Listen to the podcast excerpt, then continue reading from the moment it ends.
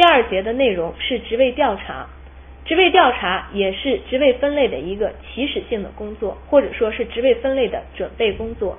在这在这节当中，我们主要要讨论三个方面的问题：一、职位调查方案的设计；二、职位调查的方法；三、职位调查表的编制和填写。职位调查是以一个职位的工作内容为对象，通过调查收集有关资料，掌握实际情况，为正确的进行职位分类提供依据。也就是说，职位调查的核心任务是要收集、所分析或者说所评价职位的相关资料，所收集有关信息，掌握实际情况。因此，职位调查是职位分类首先要进行的准备工作。也就是说，是职位分类的第一个步骤。职位调查所收集到的信息的真实程度及准确性，直接关系到职位分类的质量。在进行职位调查之前，我们首先要进行职位调查方案的设计。一般来讲，调查方案是对职位调查工作的一个总体规划，主要包括以下几方面的工作：一要明确调查目的。也就是说，要明确为什么进行职位调查，到底是为了编制相应的人事文件，还是为了进行工作描述，还是为了寻找寻找工作设计当中存在的问题？这个目的明确了，以下的工作才能够顺利的开展。在明确调查目的以后，就要确定调查对象和单位。确定了调查对象和单位以后，还要确定调查的项目，比如说具体职位的。程序、任务、要求、内容所需要使用的设备、劳动强度、工作环境、劳动熟练程度、技能等等一系列的问题都是调查项目。那么，在确定了调查项目以后，就要根据调查项目来制定收集和记录信息的调查表格。为了让填写调查表格的人正确的填写调查表，还要编制详细清楚的填写说明。在以上工作完成以后，就可以确定调查的时间、调查的地点，并且选择相应的调查方法。前面我们谈到过，在编制职位调查方案的过程当中，涉及到涉及到调查方法的选择。那么，不同的调查方法有它不同的优点，有它不同的缺陷，还有不同的适用性。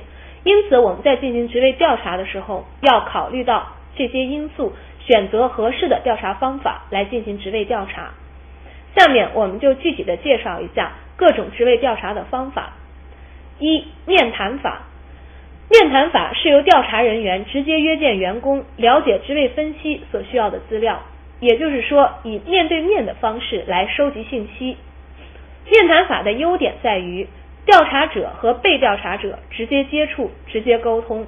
因此，调查的内容比较具体，也比较详细，所得到的资料一般来讲比较准确。因为在面谈的过程当中，对于相关信息的一些误解，或者说对相关信息理解的不同，可以通过面对面的沟通来加以解决。但是，面谈法也有一定的缺点，比如说，面谈法需要较多的人力、物力、财力和时间。一般来讲，面谈法都这种面谈都是一对一的面谈，因此比较耗时，也比较费力。所以呢，在进行大规模的职位调查的时候呢，不宜采用这种面谈的方法。第二种方法是实地调查法。实地调查法主要是由调查人员直接到工作现场进行实际的观察和测定，比如说测量工作时间。进行工作日的写实，进行工作抽样等等。实地调查是一种比较好的调查方法，因为所实地观察所得到的信息一般来讲比较准确，也比较客观。但是在运用这一方法的时候，有一点是需要注意的，也就是说，要使被观察者尽量不觉得自己被观察，或者说要尽量不使观察活动。被被观察者察察觉，这样呢，使被观察者呢始终处于一种自然状态，这样他的工作表现就一如既往。因此，我们收集到的信息呢，也相对的客观和准确一些。实地观察法呢，适用于业务性质比较简单的职位，而对于那些工作周期较长、不规律或者说高度复杂的脑力劳动和职位呢，则不适用。比如说像一些软件工程师啊，像一些高层职位等等，用这种实地观察的方法可能就不太适用。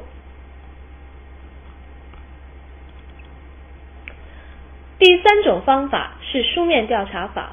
书面调查法是广泛采用的一种职位调查方法。这种方法是把所需要的内容事先仔细设计成书面表格，被调查者接到表格以后，按照调查项目逐一填写。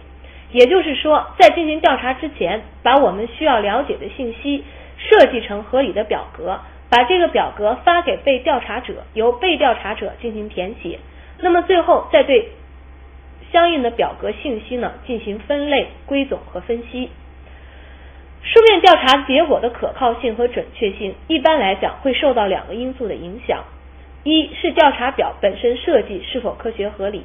我们前面也也谈到过，书面表格是我们用书面调查法收集信息的一个重要的依据。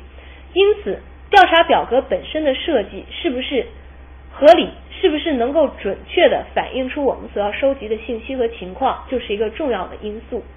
第二，被调查者文化水平的高低，还有填表时的诚意、兴趣和态度。那么书面表格很大程度上依赖于被调查者的填写，因此如果被调查者文化水平比较低的话，填写过程当中可能会出现一些问题，这时就需要我们的调查人员予以协助。另外，调填表人在填表时所持的一种态度、配合程度，还有兴趣、诚意等等，都会影响到我们所收集到的信息质量和准确性。在实际工作当中，对于三以上几种方法，具体怎么来采用，主要取决于具体的情况。一般来说，也可以综合采用，主要要要发挥扬长避短的作用。前面我们谈到，在书面调查，在用在用调查表格进行书面调查的过程当中，调查表的编制和填写是一个很重要的问题。下面我们就把这个问题作为一个专门的内容来进行探讨。一般来说，在进行调查表的编制和填写的时候，要注意以下几个方面的问题：一，要按时间顺序将本职位的全部工作一一列出，不能有遗漏；二。在一一列出本职位工作的基础上，要对每一事项详细加以说明，也就是说，要用简明扼要的文字对本职位的所有工作一一做出解释和界定。第三，要尽量避免使用含混笼统的词句，对于一些语义模糊的词语和句子呢，尽量避免不要去使用。第四。要指出完成各项工作事项所需要的时间，或完成各事项所占工作时间的百分比。比如说，对于文书工作，那么处理文件、打印资料等等这一系列的工作，到底在总的工作时工作时间当中占的百分比是多少？这个对于我们将来做职务分析、会做工作分析呢，有一个重要的意义。第五，要指出工作责任的大小。第六，要指出最困难、最重要的工作，并且说明具体的原因。第七，指出是否有监督、指挥、领导的责任，如果有的话，要指出监督的对象、指挥的事项、领导责任的大小，还有决策权的大小等等。最后，要指出本职位与其他职位的关系，这个关系包括工作关系、人际关系、文件资料的供需关系等等。具体的书面调查表格，大家可以参考教参考教材二十九页和三十一页的表格，其中把很多信息列得非常的详细。